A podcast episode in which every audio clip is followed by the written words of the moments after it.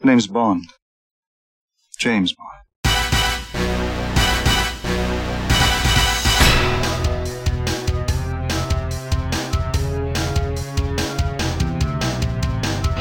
Saudações, ouvintes e colegas do N-Blastcast. Eu sou Katayama e, e, nossa, bem que eu gostaria de ter um satélite de ouro. E aí, pessoal, tudo bem? Aqui é o Victor. Na verdade, é- não é Victor, é Bond. James Bond.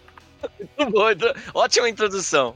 Eu fiquei pensando o dia inteiro nisso. Fala galera, aqui é o Vini e vamos falar sobre um dos precursores dos FPS de todos os tempos. Aí, pessoal, sabe o que, que acabou de chegar agora no serviço Nintendo Switch Online pacote de expansão? O clássico, o melhor jogo do Nintendo 64, pelo menos é assim que tava na minha, minha memória, cara. Eu fui jogar, eu que meu. Assim, durante muito tempo, eu dizia que o melhor jogo do Nintendo 64 é GoldenEye 007. Esse FPS que é um dos mais importantes e mais marcantes da indústria dos games, que agora a gente tem a oportunidade de jogar é, no nosso Switch, para quem assina o serviço Switch Online Expansion Pack. E olha só, cara, que loucura, dá para jogar também quem tem o Xbox e assina o serviço Xbox Game Pass. E, e eu joguei um, um pouquinho de cada, eu pude relembrar aqueles momentos bons jogando GoldenEye. E eu- no programa de hoje nós vamos pegar, nós vamos falar um pouquinho desse jogo que é incrível, que é sensacional e que realmente mar- mudou e marcou a indústria dos games. Vambora?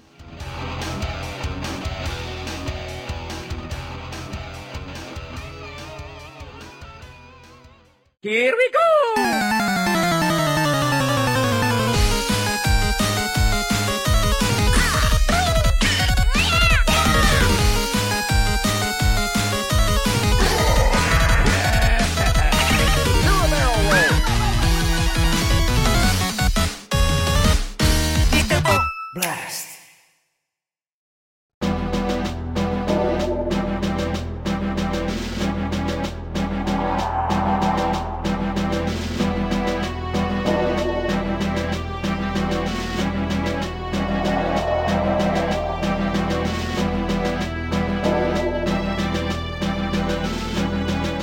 Então galera, GoldenEye 007 é um jogo de tiro em primeira pessoa desenvolvido pelo estúdio Rare, Rare, Rare. Rare, Rare, é, eu sou estranho. estranha. É, e lançado com exclusividade para o Nintendo 64 no dia 23 de agosto de 1997. Meu Deus, faz tempo, hein? Lá no Japão. É baseado num filme de 95 em que os jogadores devem impedir uma organização criminosa soviética de utilizar o satélite GoldenEye para roubar bancos e causar o caos econômico. Bastante atual, né?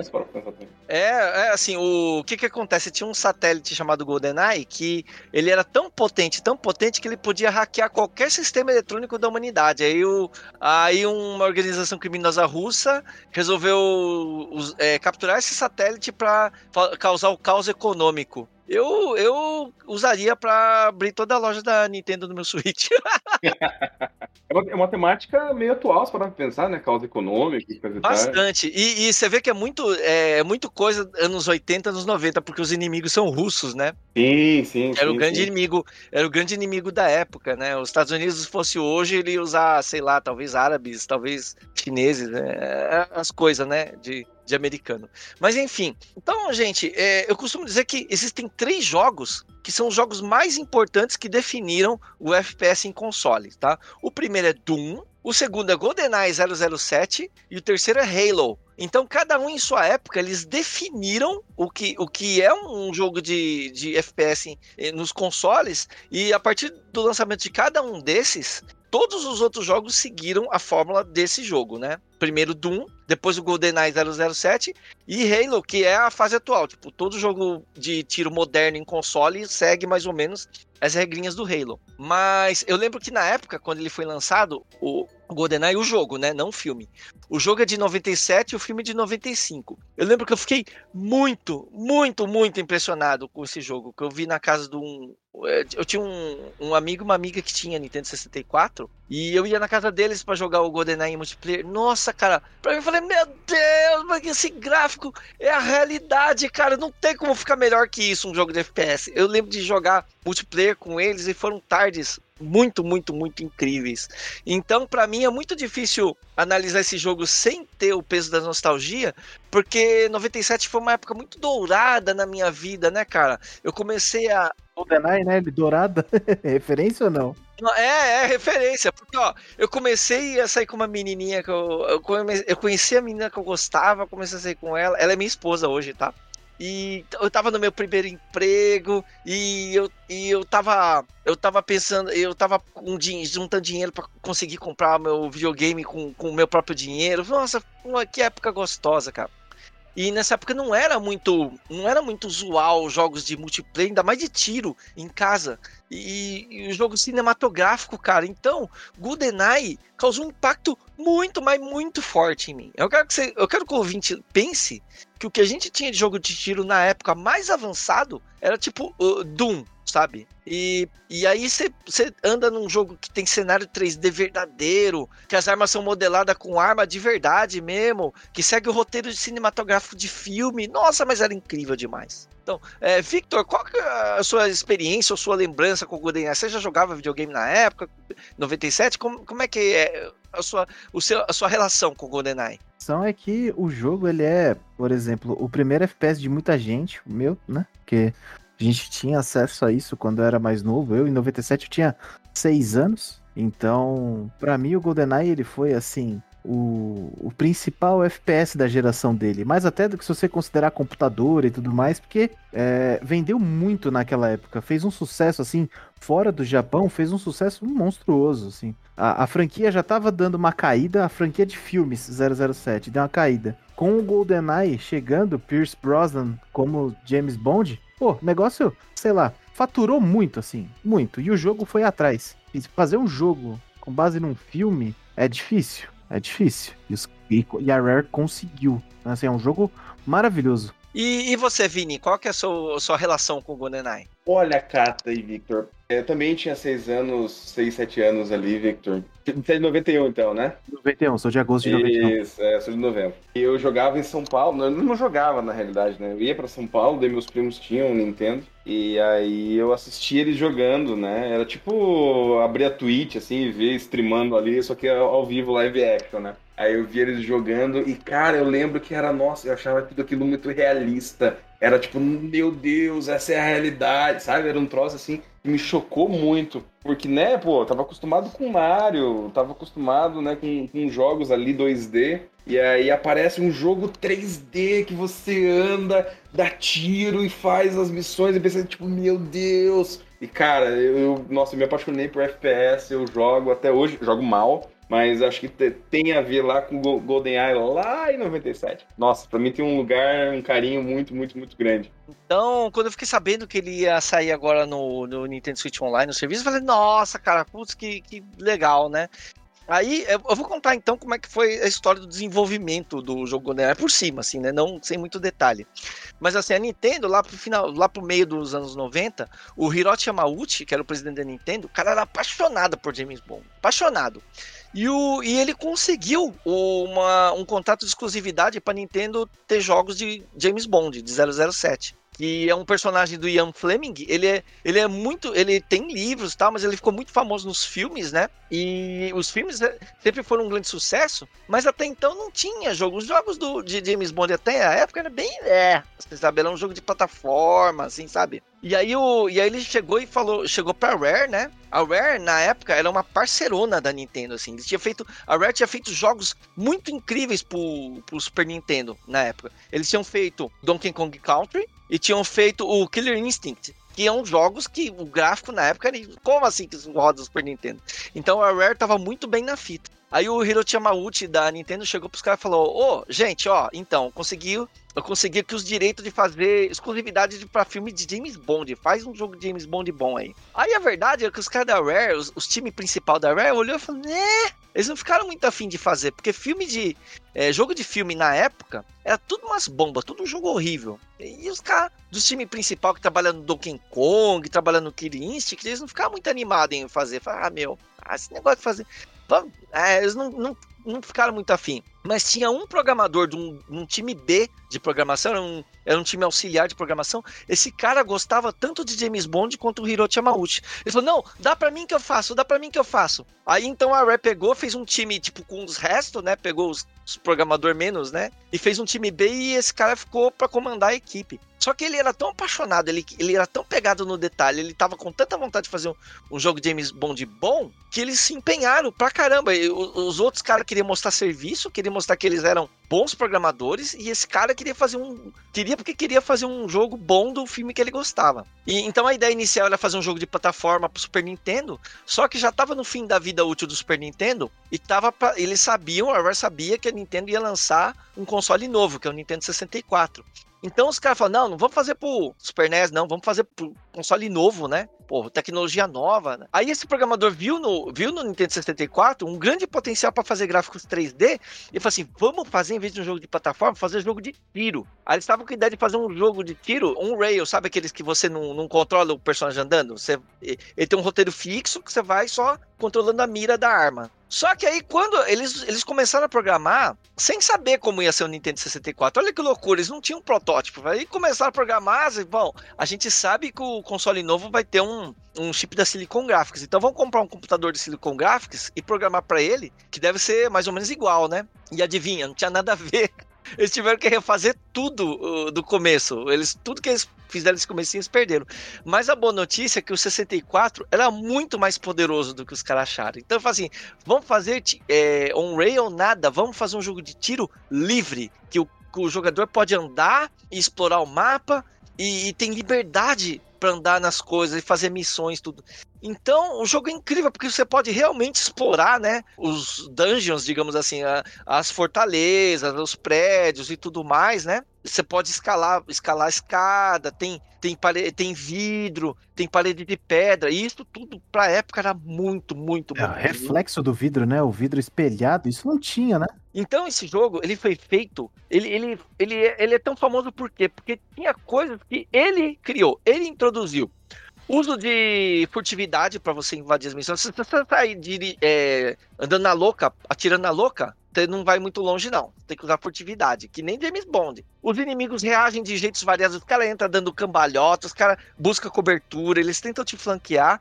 E dependendo da parte do corpo que você atira deles, eles reagem de forma diferente. Se você atirar na mão, ele derruba a arma. Se você atirar na perna, ele, ele, ah, ele, ele sente o tiro na perna. Se atirar na cabeça, mata ali na hora. Foi em GoldenEye que surgiu o conceito de headshot, que é usado até hoje em todos os FPS tiro na cabeça, né? No final de cada missão ele faz a contagem, né? De quantos tiros acertou em cada parte. Isso, isso veio de GoldenEye. Foi o primeiro jogo de tiro que você dá tiro na parede e fica buraco na parede. Foi o primeiro jogo de tiro que você atira e cai os cartuchos de bala do lado. Ele é o primeiro jogo de tiro que teve presença de inocentes, você não pode atirar nos inocentes. E é o primeiro tiro que você pega um rifle sniper, você dá zoom com a mira do rifle sniper. Isso aí foi pra época da zoom? Como assim, cara? Você acerta de longe. Então tudo isso que a gente usa nos FPS de hoje veio do GoldenEye. O, o Doom não tinha nada disso, cara. O Doom, então foi a revolução. Esse jogo foi incrível, incrível para um time de, de, programadores novatos, foi um feito espetacular. O jogo pegou em média nas publicações da época, pegou média 9,5. Muito, né? Muito, muito, muito. E o principal, a cereja do bolo é que de última hora introduziram é, o multiplayer nele. Ele não era para ter multiplayer. Só que aí os caras falam, putz, e se, a gente permitir o jogador jogar um mata-mata entre equipes? E esse foi uma, esse foi uma das coisas mais incríveis, o multiplayer do GoldenEye. Acho que é por isso, eu desconfio que foi por isso que o jogo ficou tão popular. Eu só jogava GoldenEye multiplayer. Era muito legal. Era muito. Porque eu não tinha 64, eu não tinha como jogar campanha, né? A campanha leva uns 15 horas para terminar. É, e eu não tinha 64, eu tinha que jogar aquela hora que eu tava lá. Então a gente jogava de multiplayer. Então eu tenho lembranças muito legais dessas jogatinas. 64 proporcionou isso, né? Porque ele tinha quatro controles nativos, sem suporte adicional. Ele tinha quatro buraquinhos pra você botar, pra você botar controle na frente, que o Dreamcast copiou. O Dreamcast também tem os os quatro buraquinhos na frente. É que o PlayStation tinha só dois, né? Tinha um outro acessório à parte para colocar mais dois controles. O 64 já era nativo dele, então assim, quatro pessoas. Multiplayer era É incrível. O, o, o Mega Drive tinha o Sega Multitap também, mas, fala a verdade, eu nunca joguei Multitap quatro pessoas, cara. Hum, Assim, acho que o único jogo que, que permite isso que é NBA Jam. Talvez tenha mais jogos, mas sei lá, né? E, e o legal é que assim, o GoldenEye, ele, ele lembra, eu falei, ele foi desenvolvido por uma equipe que de meio que novatos não é palavra, mas não era a equipe principal. Então os caras não tinham lá muita experiência em fazer FPS, né? Então eles fizeram design, eles faziam a fase inteira e depois da fase inteira feita que eles pensavam em quais os objetivos. Porque ele não é um jogo que você sai matando tudo que se mexe pela frente. Não, ele tem missões, você tem que resgatar documento, tem que pegar e, e colocar bomba, tem que achar certos, certos lugares para fugir com, com o bonde. Então ele é um jogo metódico, você tem que saber, você tem que ir lá sabendo o que você vai fazer. E você não tem munição e, e vitalidade suficiente para matar todo mundo, você tem que usar a cabeça para concluir as missões. E isso era muito incrível para um jogo da época, nenhum jogo da época tinha. E porque o time que fez hum, fez uma coisa fora do convencional. É, acho que é legal também comentar, né, pro ouvinte, porque tem uma, uma coisa que sempre me incomodou, né, e daí eu fui dar uma pesquisada, né, sobre isso, é a questão da, da violência que tem no jogo, né? Você pode dar headshot, pode dar tiro no joelho, e ouvinte, né, pensa, é, a gente tá no universo Nintendo em que a violência não é o forte, né, pensa. Quando a gente tem um jogo de tiro da- do- hoje no Switch, a gente tem o Splatoon, que não é bala, é tinta, né? E aí, né? E como, como, como que funciona? Parece que na época, o, né, quando eles estavam criando o jogo, é, o jogo ele era muito mais sangrento, muito mais gore. É, era, nossa, era, né, o criador disse que era, era só vermelho, vermelho, vermelho, né? Do sangue, coisa e tal. E aí eles tiveram uma conversa, né? Aí parece que o Miyamoto mandou um fax e falou assim: ó, eu tenho algumas considerações, né? Pra fazer. E é, essa questão da violência foi um ponto que ele chamou a atenção. E os desenvolvedores escutaram isso, inclusive, porque o Miyamoto falou assim: ó, e se não matasse, né? E se rolasse alguma coisa ali pra não, pra não ter morte, não ter essa coisa tão horrível. E daí, então, na cena pós-créditos, é, fica claro que na realidade eram todos atores. Não teve nenhuma morte de verdade. Né, que É o um jogo filme, todo é uma tá é um isso, é um, é um filme, é uma ensinação. Então não tem morte. Você, tipo, mata as pessoas e tal, mas é só o jogo e é só, na realidade, é, tipo, é um filme dentro do jogo. Então tá tudo bem, ninguém morreu de verdade. E eu achei esse um toque maravilhoso, cara. Porque é, é- é sensacional, cara. E no- porque, assim, você mantém a filosofia da empresa, você mantém, né, o respeito ali ao, ao criador que tá fazendo o jogo. E foi uma saída, assim, que eu achei, sério, de mestre. Porque, caras, ninguém morre, entendeu? Se você vê a cena de pós-créditos, ninguém morre. Pô, genial, cara, genial. Muito Ou bom então, mesmo. como o trocadilho fala, meu nome é Bond. Bom demais. Entendeu? É mais ou menos assim. É bom demais, Exato. cara. Eu vou falar trocadilho de 007 a noite inteira, cara. Eu separei umas curiosidades depois quando a gente for falar. Vocês vão ver que tem muita coisa por trás desse filme. E Agora, jogo. O que eu acho incrível mesmo, cara, esse, esse jogo tá saindo agora no Switch e no Xbox. Porque esse era um jogo que eu imaginava que tava perdido para sempre, que nunca mais ele seria lançado de novo oficialmente, sabe? Porque, assim, pensa, pensa, ele é um exclusivo da Nintendo, que foi feito com o contrato da Nintendo de exclusividade. Ele foi feito por um, por um estúdio, a Rare, que agora é, do, é da Microsoft. E ainda tem os direitos do, do filme e direito até do ator, o Pierce Brosnan, que tá na capa do jogo. Eu falei, mas, meu, é uma salada de, de propriedade intelectual. Nunca que esse, que esse jogo vai sair de novo. Porque precisa se acertar. A Microsoft, a Nintendo, a Rare, a, a, a produtora do filme. Quem que é a, a produtora do filme? Eu não lembro. GM, né? MGM, os direitos de, de uso da imagem do ator. Eu falei, mas não, não vai dar certo nunca. E não é que os caras combinaram, meu. Não é. Eu, eu acho isso incrível. Incrível. Parabéns para todas as empresas envolvidas. E muito obrigado por trazer. E o mais legal ainda é que dá pra jogar, tipo, sem comprar o jogo. Porque no Xbox eu jogo no Game Pass e no Nintendo eu jogo no Switch Online. É verdade, não precisa comprar diretamente o jogo, né? Isso. Então é é legal ter a oportunidade de jogar ele oficialmente, porque senão, cara, o único jeito de jogar era ou não oficialmente ou com o Nintendo 64, que dificílimo de encontrar. Agora, agora vem a parte da reclamação. Vamos lá. Eu não sei, ó, eu não sei, eu, eu, eu não lembro, a lembrança minha do, do GoldenEye era aquele jogo perfeito e não sei o que, não sei o que.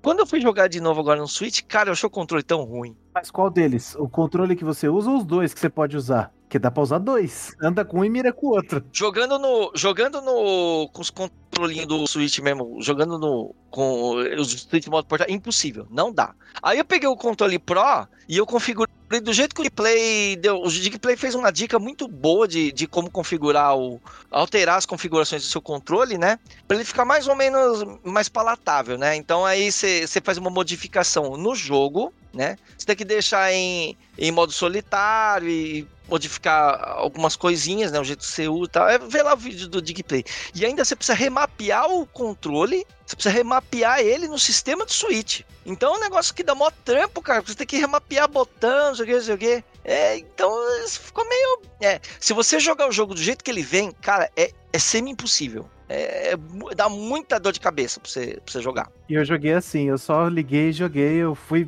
com o analógico direito, né, do Switch, pra mirar, aí ele só mirou pra cima e pra baixo. Pro lado ele tava dando um passo pro lado. Aí eu, epa, peraí. É horroroso, porque ele, ele tem aquele esquema de controle antigo. Por quê? Esse jogo é pensado pra você jogar com o controle do Nintendo 64. O controle do Nintendo 64, é, ele é um dos controles mais. Ele, ele, ele é inovador, mas ele é muito esquisito o jeito dele. Ele, é, como não, não tem imagem no podcast, eu vou descrever pro vídeo. Ele é tipo um tridente, ele tem três pernas. Aí o analógico e o gatilho estão na perna do meio. Então você joga segurando ele pela perna do meio e pela perna da direita. Então ele tem uns botão amarelo na parte da direita e o, o único analógico e um gatilho no, na, na, na mão esquerda. Então você tem que tirar com o gatilho da mão esquerda e o botão de olhar, ele não é. Ele, ele meio que olha e meio que anda pra frente. É uma bagunça, cara. É, é, é horrível. É, tanto que ele não mira pro lado, né? Ele dá um passo pro lado, né? Do controle é o sidestep, é. É, ele dá strafe. É, é, o, que, é, o que a gente chama em, em FPS, a gente chama de strafe. É você andar de lado, é o caranguejinho, né? Então, eu achei isso péssimo. Uh, jogando no, no Xbox, o Xbox, o port foi feito pela Cold Mystics. E a Code Mystics fez um trabalho muito bom para adaptar o jogo. E então é assim, ele em termos de gráfico, som que é maravilhoso e joga, é assim, ele é tudo igual, assim, visualmente falando. Mas o controle foi modernizado. O controle no Xbox ele é igual um controle de tiro moderno. Daí você joga chuchuzinho, gostoso, beleza. Porque no Switch tem um problema também que quando você mira, a mira parece ter uma borracha que puxa, o, que puxa a mira pro centro. Então você vai pra esquerda, ele mira pra esquerda enquanto você tá apertando o analógico, você solta, ele volta pro meio. O controle do Xbox não faz isso, ele é como um jogo de tiro moderno. Que, é, que é, é muito mais fácil, talvez pelo costume, o meu costume de jogar jogos de tiro moderno, mas eu achei muito mais fácil, muito mais intuitivo jogar no Xbox. Que ele foi reformulado, né? Os controles foram refeitos. No caso do Switch, agora ele foi só lançado como foi na época, né? Então. O, o Switch você precisa se acostumar para jogar, cara. Mesmo o cara que jogou GoldenEye na época acha esquisito. Eu, eu achei estranhíssimo na hora que eu fui ligar hoje que eu vi, ué, cadê a mira? Ah, é, não tem aqui no meio, né? Só tem duas coisas pra pôr a mão, não tem três. Por outro lado, no Switch dá para você jogar multiplayer online. No Xbox não dá. No Switch, ele dá para você jogar online. É, os seus colegas entram como se eles estivessem usando um, um controle do seu jogo, entendeu? Que é muito interessante. É que aí não vai ser bom demais, né? Porque aí quatro caras que nunca jogaram direito, depois de tanto tempo, jogar no controle do Switch, ninguém vai se acertar, né? Vai ficar furtividade monstra. Ninguém vai se acertar. É, e GoldenEye, ele é que nem Mario Party. É legal você jogar com seus amigos no sofá, tudo junto, porque aí você pode bater nos seus amigos. Sim. é que nem Mario Kart, você tem que jogar em grupo com os caras perto de você pra você bater neles. Ué, você fala que dá pra telar o cara, né? Você vê onde ele tá e ele te vê. Então aí fica aquele mind game. E aí? E aí? Ele é tela dividida, né? Eu ia mata-mata com até quatro jogadores. Só que, como é tela dividida em quatro, você consegue ver a tela dos outros, né? Mas assim, os outros também conseguem ver a sua. Então é justo, né? Inclusive, eu olhava a tela do, do pessoal que eu jogava contra pra, pra matar eles. Mas, enfim. Quem nunca, né? Quem nunca? É. Mas enfim, então ele é um jogo, assim, apesar de eu ter toda essa lembrança dourada, não sei o que, de, de eu dizer importância histórica, ele é um jogo que envelheceu mal. Ele, ele se você comparar com os jogos modernos, assim, ele não. É, é difícil você falar, ah, eu prefiro jogar GoldenEye do que os jogos modernos. É, é meio, sabe, é complicado. Ele não envelheceu muito bem. Até pela estrutura do console, né? A estrutura do 64 ela já tá meio datada para alguns jogos. Gráfico a gente nem, nem discute, né? Porque 98, né? 97, sei lá, é muito antigo. É, mas eu não sei, tipo, o, a gente gravou um programa de Mario Bros, o Mario Bros é do Nintendinho, né? Oh, eu acho o Mario Bros perfeitamente jogável, ótimo até hoje, ele é um jogo de Nintendinho. É, Você pega Pokémon Stadium, por exemplo, é melhor que Scarlet Violet. E é de 98. Então, assim, tem jogos e jogos, né? Pokémon Silver é melhor que muito Pokémon moderno aí, viu? Sim, GoldenEye é a mesma coisa. A gente compara o gráfico, mas assim, as mecânicas dele pra hoje, na verdade, as, as mecânicas de hoje são comparadas com as de GoldenEye, não o contrário, né? Mas eu confesso que eu jogo mais pela nostalgia do que pra falar, vou jogar um, um FPS bom. Porque se fosse pra. Hum, aí eu tava jogando Call of Duty. Pega pra ver o Pierce Brosnan na- no jogo, né? Porque ainda que é 98, o gráfico é um pouco, né? Pra hoje a gente fala que é limitado, mas pra época é o rosto do Pierce Brosnan. Mas o, o gráfico, o gráfico e a música, eu acho que ainda se segura bem. O gráfico, a música e o,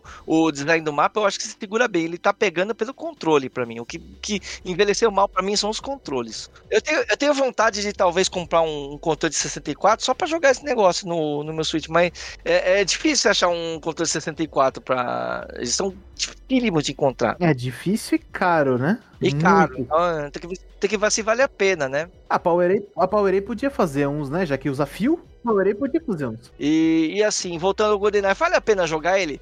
Vale se você tem nostalgia, se você quer. pre- Se você quer entender, se você é um entusiasta da história dos games, eu acho que vale a pena pra você entender o quanto que esse jogo é importante na indústria dos games, o quanto que ele é incrível, o quanto que ele modificou ah, tudo na época dele. Mas pra falar, ó, eu quero jogar pra me divertir puramente, hum, é difícil recomendar, viu, cara? Eu acho que tem seu ponto de diversão sim, Kata. E Vini.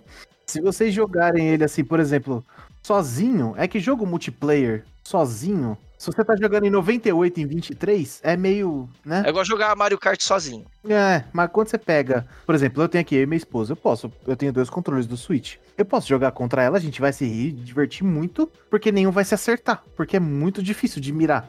Agora, né, que a gente tá acostumado. Então a gente não vai acertar, não vai se acertar. Então vai ficar aquela coisa, pão, pium, só vai ver tiro pra lá e pra cá. Ninguém vai se acertar, daremos boas risadas e o jogo cumpriu o propósito, que é divertir a gente. Se a gente quiser, por exemplo, é, ação, tem, outro, tem outros jogos no console do 64 do Switch que a gente pode buscar. O GoldenEye eu acho que ele é mais pela diversão, que nem você falou. Pela, pela nostalgia, pela lembrança de ir na Blockbuster, alugar, ou então de chegar a ganhar de Natal, abrir a embalagem, ver lá, GoldenEye, ó, que eu vou jogar. Ele, é um jogo, é, assim como os outros jogos de 64, né? O Ocarina, o Mario 64. O Mario 64 é bom até hoje. É assim, são jogos que eu acho que todo mundo que é entusiasta da história dos games tem que jogar pra conhecer, pra saber o. Porque ele é um jogo que modificou o, a- o rumo da indústria dos games, sabe? Ele é, ele é, como eu falei, um dos três FPS que definiram a- o gênero no- nos consoles. É, não só isso, né? Vendeu quase a mesma coisa que o Ocarina of Time também, né? Então, assim, foi. Levantou o 64 de um jeito assim que tava. Careciam de jogos bons naquela época no 64. Então, eu que não tenho Nintendo 64 hoje, gostaria de ter, mas não tenho, é muito legal poder jogar em dois dos meus consoles favoritos, cara. Muito bom. Só o PlayStation que ficou de fora, sacanagem. É, é muito, é muito legal. É porque o jogo é do, da Microsoft e fiz, fizeram parceria com a Nintendo, né? Deixaram o PlayStation fora do rolê. Seria legal jogar ele no, no DualSense, cara. Pô, eu acho que ia ser legal, mas eu acho que a Microsoft vai liberar pra, pra PlayStation, não, cara. É, acho que não vai rolar. acho que não vai rolar, não. acho que Não não, vai. vai rolar. Já tá uma briga aí com a Activision Blizzard? Você acha que eles vão liberar o jogo? Não vai. É isso aí, gente. Então, assim, muito bacana, né? Você poder jogar essa pérola incrível. Por isso que eu gosto de, de história dos videogames, porque é uma coisa que você não só estuda, você pode jogar e, e curtir, cara. É muito bacana. Tá aí esse, esse marco na história dos videogames disponível no seu Switch, no seu Xbox, desde que você pague o serviço de assinatura.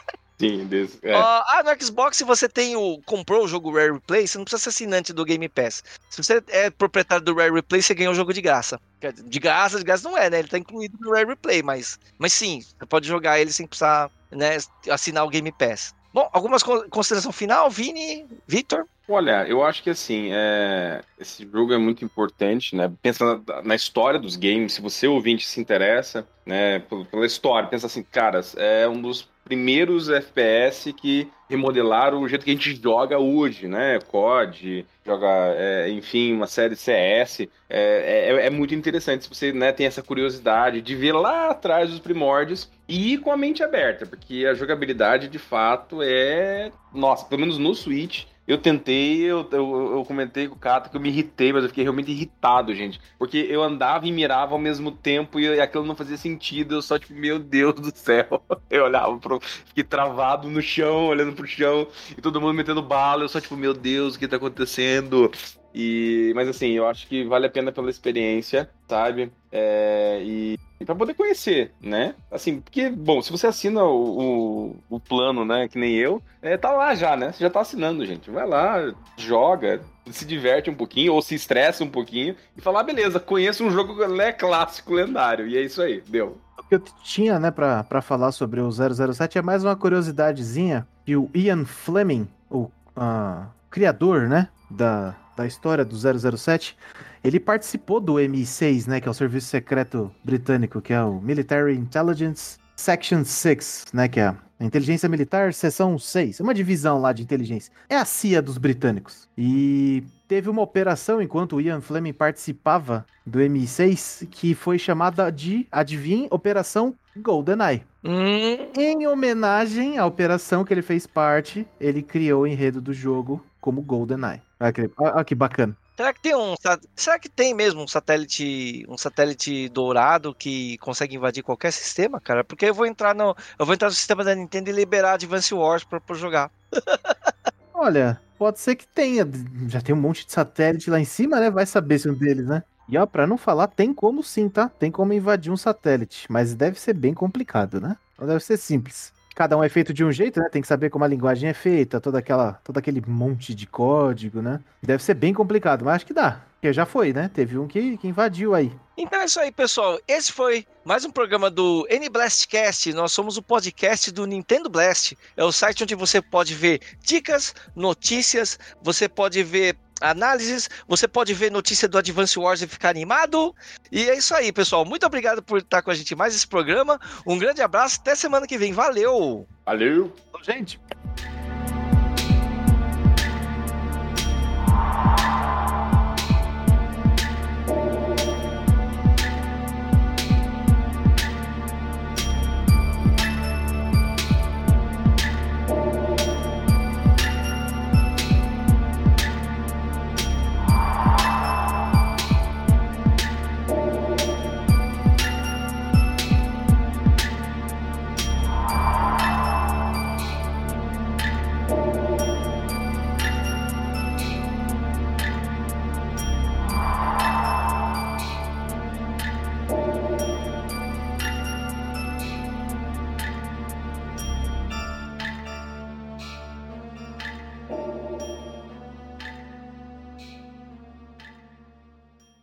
Edição, sonorização feitos por Luigi.